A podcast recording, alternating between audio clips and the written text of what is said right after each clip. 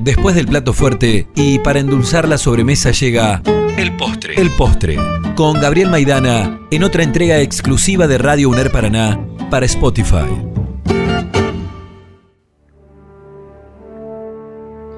El fútbol es loco, es histérico. Muchas veces nos hace enojar, nos hace llorar, más que reír.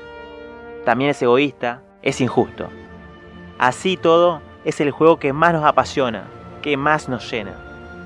De vez en cuando los planetas se alinean y ese injusto deporte termina dejando el egoísmo de lado y nos regala partidos increíbles, históricos.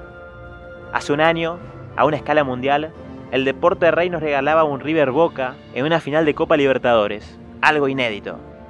Jamás un clásico de estas dimensiones se daba en una final tan importante, ni siquiera en Europa, donde los partidazos abundan. Bajando las categorías y el profesionalismo, el fútbol nos vuelve a regalar uno de estos históricos partidos, y lo tenemos acá, en nuestra ciudad. Sportivo Urquiza y Peñarol forman el clásico más popular de Paraná, el más convocante. Sus hinchadas prácticamente no se pueden ver, son el agua y el aceite. La Floresta y Barrio Pirola se pelean por ver quién tiene la banda más loca, la que más canta.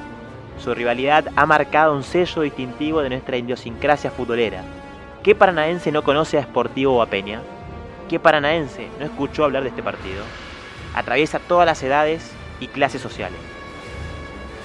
Aunque parezca increíble, en casi 80 años de Liga Paranaense nunca se enfrentaron en una final. Jamás.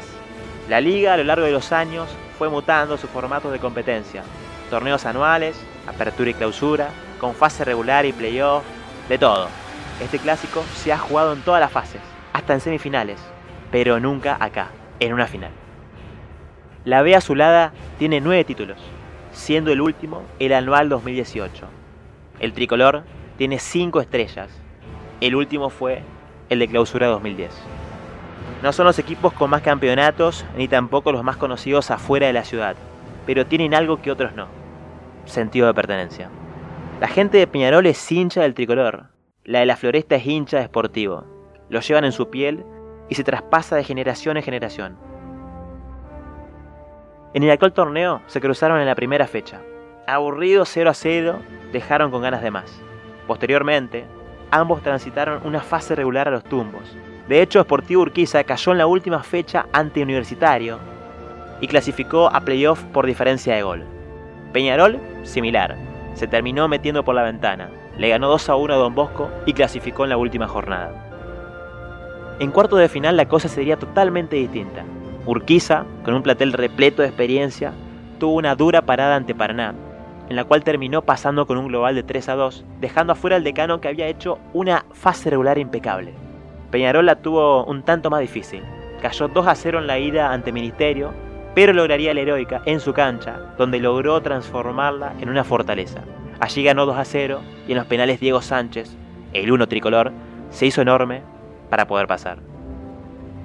En semis, las cosas estuvieron más tranquilas para ambos. La B azulada tuvo otra dura parada. Esta vez Belgrano fue el rival, último ganador de la apertura.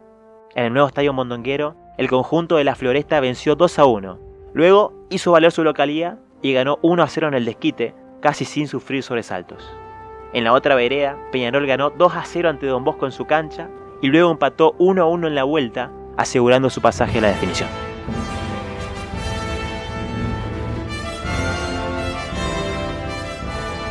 De esta manera, estos equipos se encuentran en la gran final.